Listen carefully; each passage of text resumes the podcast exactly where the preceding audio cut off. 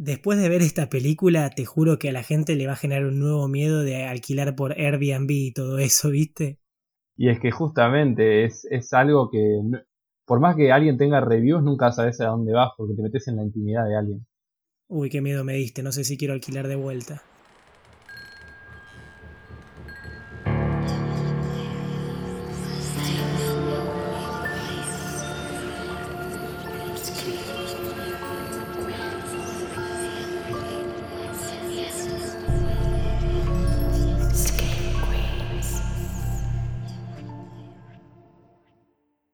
Buenas noches Screamers y bienvenidos a una nueva review.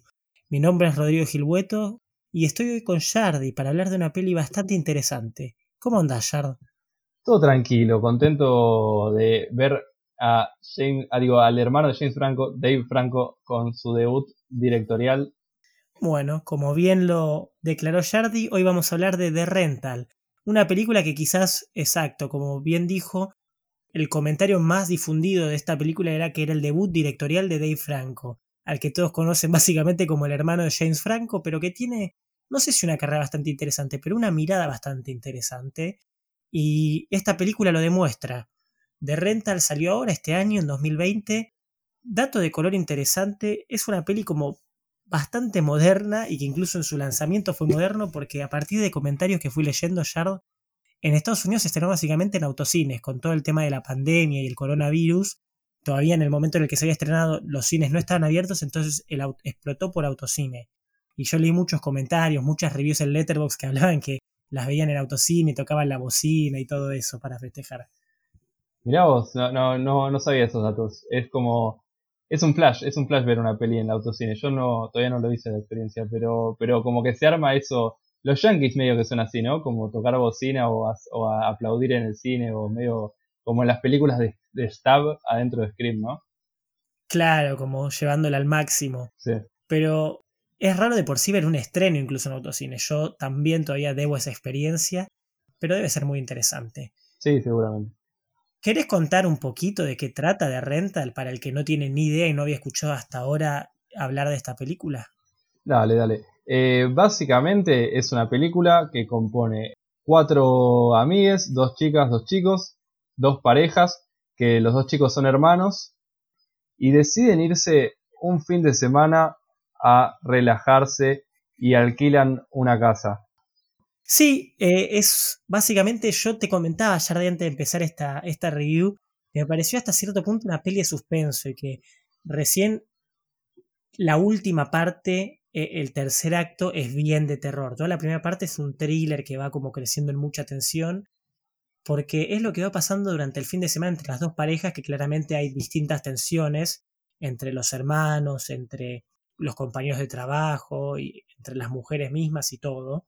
Y si eso le sumamos el componente de raza, porque justamente el dueño de la casa que la alquilaron por, bueno, no dicen Airbnb, pero la alquilaron a través de una aplicación de, de, alquiler de casas y eso, eh, se lo parece que es bastante racista, ¿no? Sí, sí, mismo, o sea, como que le había rebotado la reserva y después de, rebotarles la reserva eh, lo sacó otro que sí era blanco y a él se la aceptó y medio como que queda la duda. Creo que justamente como vos decís, es una peli que empieza muy como un thriller porque te empieza a, a, jugar un poco con los prejuicios del espectador frente a los personajes que va introduciendo, los introduce bien y es como que, que marca muy fácilmente todas las tensiones que aparecen desde el principio. Yo como que las identifiqué muy, muy bien, están muy bien llevadas a cabo. Y como que después lo va aflojando y con un poco de comedia, con un poco de cosas y ahí arranca. Y está bueno. Sí, es un cóctel explosivo porque eh, en poco tiempo te explican bien los personajes, sus intereses, motivaciones y, vos ves que ya van a chocar de por sí en el fin de semana, entre ellos, con el dueño, etc. Bueno, para dar un poquito más de data, Dave Franco, el hermano de James Franco, lo voy a empezar a llamar Dave, pobre, dejemos de darle el apodo de el hermano de, porque se está armando su propia carrera, dirigió y escribió esta película con un amigo. La verdad que es una muy buena escritura de por sí, o sea, es un guion básico, vamos a ser realistas, es sencillo de por sí, pocos personajes, pocas situaciones, pero está bien hecho, está bien llevado a cabo y eso lo admiro mucho.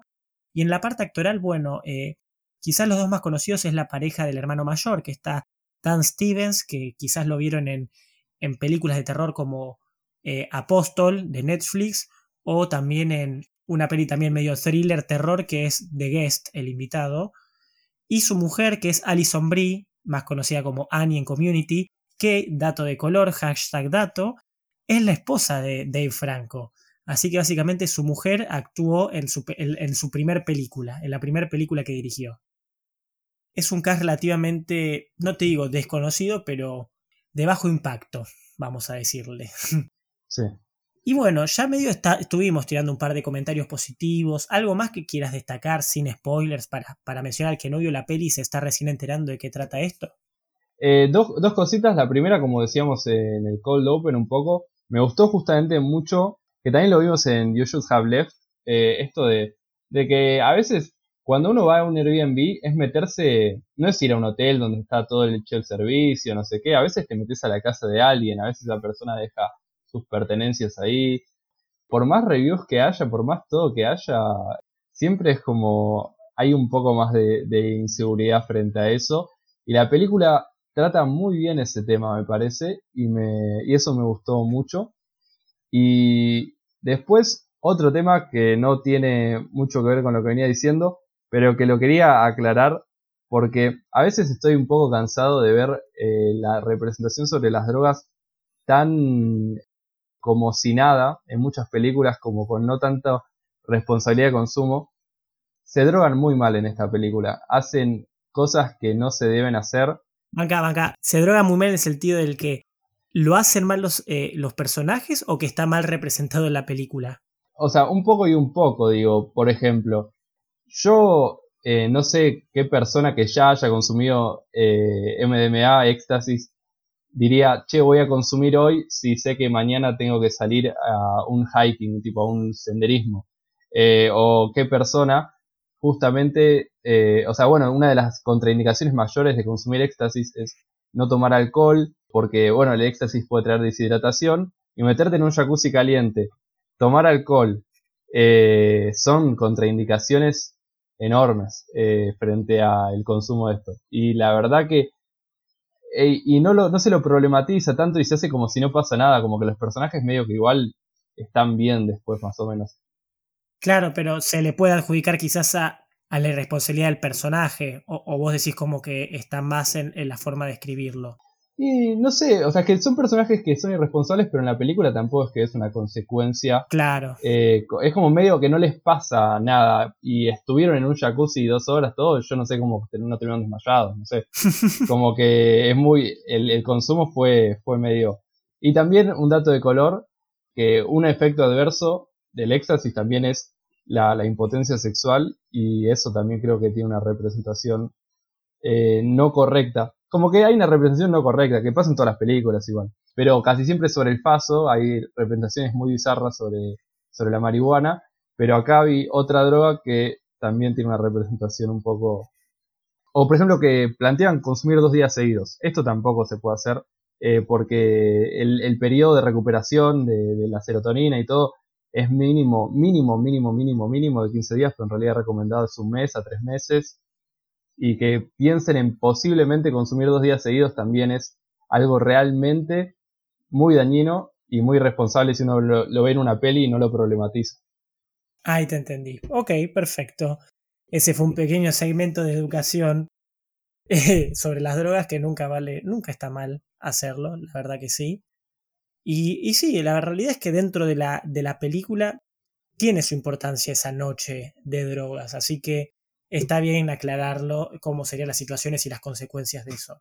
Volviendo más a la trama de por sí, eh, bueno, el guion para mí, esto que, decíamos, está muy bien escrito y los actores no fallan, eh, está bien actuada, no hacen agua, se los nota humanos, lo cual es importante, obviamente eso también está, tiene cierta importancia en la forma en la que los escribís y no, no tiene grandes fallas a nivel de producción, ¿eh? Es una peli sencilla pero bien hecha. Sí, totalmente. Yo lo primero que pensé cuando la terminé de ver fue como, a ver, esta peli es interesante y no, me pasó como en películas de terror de decir que a veces hay muchos plot holes en muchas cosas o me pareció muy consistente, como que la idea es simple y la llevan a cabo muy bien. Eh, y es como que te, te, deja con una buena sensación cuando terminas. O sea, dentro de lo que es una peli de terror. Totalmente. Así que vamos a tocar la alarma porque vamos a entrar en spoilers ahora. El que no la vio y se está enterando de ahora de qué trató y todo y le llegó a picar el bichito la curiosidad, vaya a verla y venga después porque hay mucho para hablar con la parte de spoilers, especialmente de ese final. Una cosa que quería decir, no con spoilers obviamente, eh, no quería decirla sin spoilers, pero yo me quedé pensando en lo que hablabas del hotel, de que es verdad que al entrar en un Airbnb entras en la casa de un desconocido. Pero pensaba, por un lado, en un hotel también te pueden estar filmando y vos no tener la más mínima idea de eso. Y sí, pero es distinto porque es una institución y hay mucha gente involucrada si están realmente manejando ese negocio.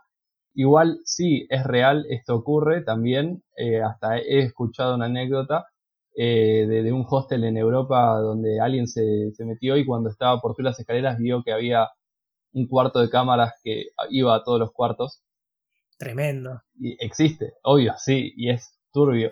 Pero es más como, es más como el lugar y como que Airbnb es tipo, es alguien que, está ahí o que estuvo ahí, no sé, es como que siento que es mucho más íntimo, porque hay, hay cosas personales en, las casas que, que se alquilan. El propio desconocimiento que te ofrece las apps, o sea, las apps te brindan un montón de particularidades y beneficios, pero al mismo tiempo siempre con muchas aplicaciones, desde de transporte, de vivienda, alojamiento, hay un desconocimiento de quién está del otro lado de la pantalla. Pero bueno, no nos vamos a meter en un debate de las redes y su uso, y su uso correcto. El final, la verdad, fue un interesante plot twist. Yo al principio fue como, ok, o sea que era un desconocido total, pero después me lo puse a pensar, pensé, sin, o sea, en esto que vos bien mencionás, Jardy, de las expectativas, y me pareció inteligente. Es más, con ese cierre en los propios créditos que te explican cómo se maneja, me pareció muy, muy interesante el hecho de que sea un completo desconocido que utilizó la vivienda previamente. Sí, sí, a mí los créditos me gustaron mucho, pues justamente la película va jugando con tus prejuicios, es como, ah, bueno, personaje que capaz es medio racista o el hermano de... Yo pensaba que capaz era el hermano y todo. Sí. Y al final el personaje te lo, te lo humanizan al personaje este, creo que es de Taylor, que era el, el landlord. Y vos te quedás como descolocado ahí y después justamente te muestran cómo se maneja el asesino y todo, y me gustó mucho esas escenas finales, me encantaron. Claro, incluso si te pones a pensar en retrospectiva, el dueño de la casa, que era racista, reconocido racista y todo, te termina dando hasta cierto punto, no te digo lástima, pero un mínimo al decir, pobre tipo, la ligó por ser dueño. Sí, sí, sí, totalmente. Y aparte, estaba todo bien con el perro al final, todas esas cosas. Claro. Total, no se había afanado el perro ni nada. Es como que hacen un miedo quizás más innato en la gente, ¿viste? Como más oculto que la gente tiene de esto de, de que te entre alguien, porque hasta cierto punto está relacionado con el home invasion, esta película, la invasión de la morada, la invasión de la propiedad privada, y, pero te la juego de una manera muy realista quizás, hasta ahora de las más realistas que vi en una película. O sea, es un home invasion, pero es medio la posición de que es ser invitado y, y también eh, de nuevo, eh, me gusta mucho cómo la película maneja los prejuicios también. Una cosa que no quería decir al principio es eh, que, por ejemplo, ves a la pareja de, de los coworkers, que me olvidé los nombres, creo que se llamaban, ¿cómo se llamaban? Charlie y Mina. O sea, bueno, vemos a los personajes de Charlie y Mina al principio de la peli y yo dije, están de novios. Y después ves que Charlie está con Alison Brie y decís que, y después, bueno, la película como que desde el lenguaje y de los, prejuicios, siento que tiene un contacto muy íntimo con el espectador de esta película y, y te va como llevando a pensar cosas sobre todo lo que aparece y después no son tan así justamente y te la, te la va... Tampoco es que te muestra algo que te explota la cabeza, pero al mismo tiempo es como que es como que reconoce que hay una audiencia pensando ahí atrás, no sé. Y es que, como vos bien dijiste al principio, hay pocos, casi ninguno, me costó encontrar agujeros en la trama.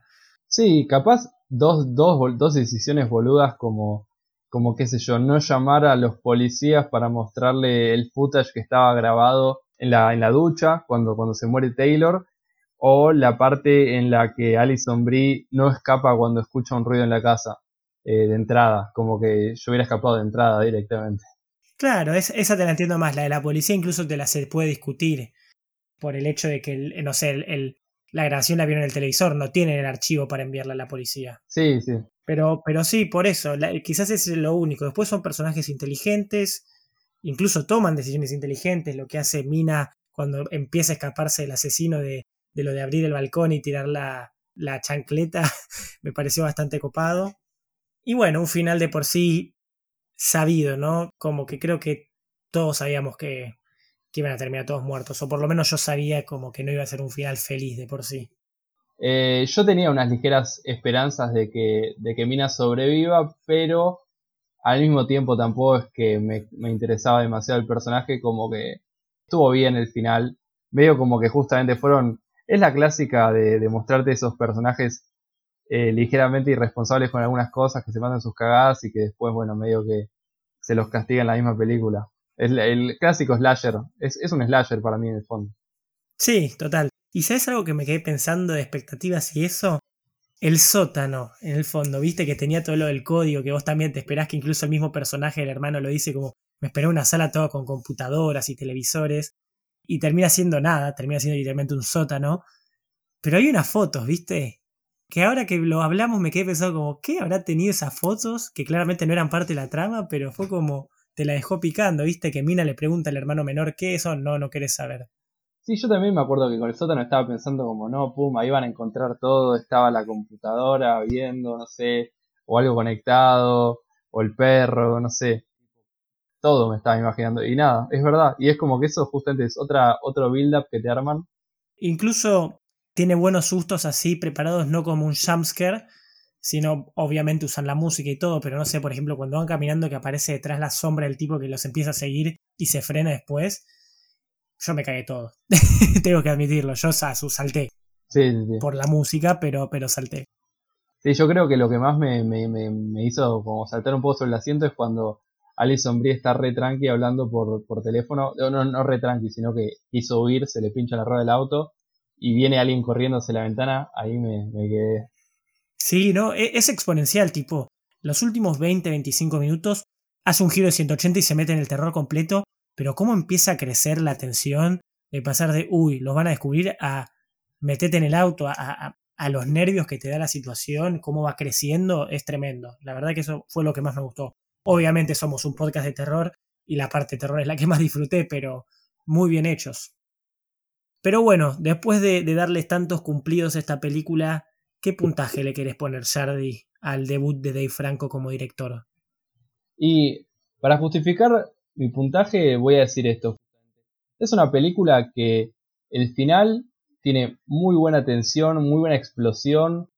Las cosas que pasan están bien hechas. Es una película sólida, con una justificación interna dentro de todo. Juega con el espectador, te hace pensar cosas que sí, que no. Tampoco es una película que me hizo flashear, no me mostró nada nuevo y súper loco. Pero está bien armada, es una película que la ves y es sólida. Y por eso creo que se merece un 7. Sí, creo que lo escribiste muy bien. O sea, no me, no me voló la cabeza, no me, presentó, no, no me presentó nada innovador ni brutalmente nuevo, pero dentro de los códigos y las reglas, por así llamarlo, de lo que ya existe de terror, está bien hecha. Dentro del suspenso, thriller, terror, está bien hecha. Más considerando que es la primera película, yo lo considero bastante, tuvo un par de ideas interesantes, incluso en la fotografía, sé que Dave Franco no era el director de fotografía, pero bastante bien, la producción tuvo todo bastante bien armado y yo también le pongo un 7. Así que el puntaje Scream Queens general es un 7. Perfecto. Un muy buen asesino también.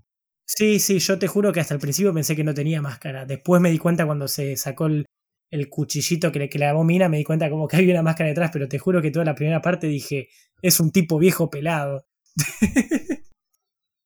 Eh, la verdad que un, bastante buen puntaje, una peli que me sorprendió, porque la verdad también, no digo que pasó desapercibida, pero pasó bastante cabizbaja al, estrenarse tipo en un momento de plena pandemia allá en Estados Unidos, tipo al, al, nivel de que no había cines ni nada, entonces no tuvo mucho, mucha voz, por lo menos en las redes, y estuve muy contento de haberla visto. Sí, sí, la verdad que no, no, se, no se la mostró demasiado y por suerte eh, me apareció en recomendaciones y la verdad que estoy contento de haberla visto también. Bueno, ya saben todo, saben nuestras redes, Facebook, Twitter, Instagram, saben dónde nos pueden escuchar, Apple Podcast, YouTube, Anchor, Spotify. Tenemos Twitch, vamos a meterle más a Twitch, lo saben, lo sabemos. No hay mucho más que decir. Termina acá la review. Buenas noches, Screamers. Buenas noches.